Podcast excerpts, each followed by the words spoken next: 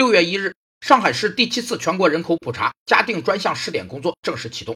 入户调查主要内容包括了住房情况等。有专家认为，这将对房地产税征缴提供必要的数据支撑。二十世纪三十年代，美国组织了一次对总统选举结果的民意测验，以后这类普测工作日益发展，许多社团、企业都用其作为战略决策的资料来源之一。使用这种方法，可收集到各方意愿的资料，收集到各方对有关问题的态度等。实行普查普测法，通常是利用信件、电话、访问等方式向普查对象提出问题。使用此法时，重要的是把问题拟制得很出色。这些问题既要包括各种可能的回答，又要使回答人易于和乐于回答。另外，还要有训练有素的统计学家和计算机工程师参与工作。人口普查是一项重要的国情调查，其目的在于找准人口规模和结构，摸清流动人口趋势和分布。二零二零年。我国将迎来第七次全国人口普查。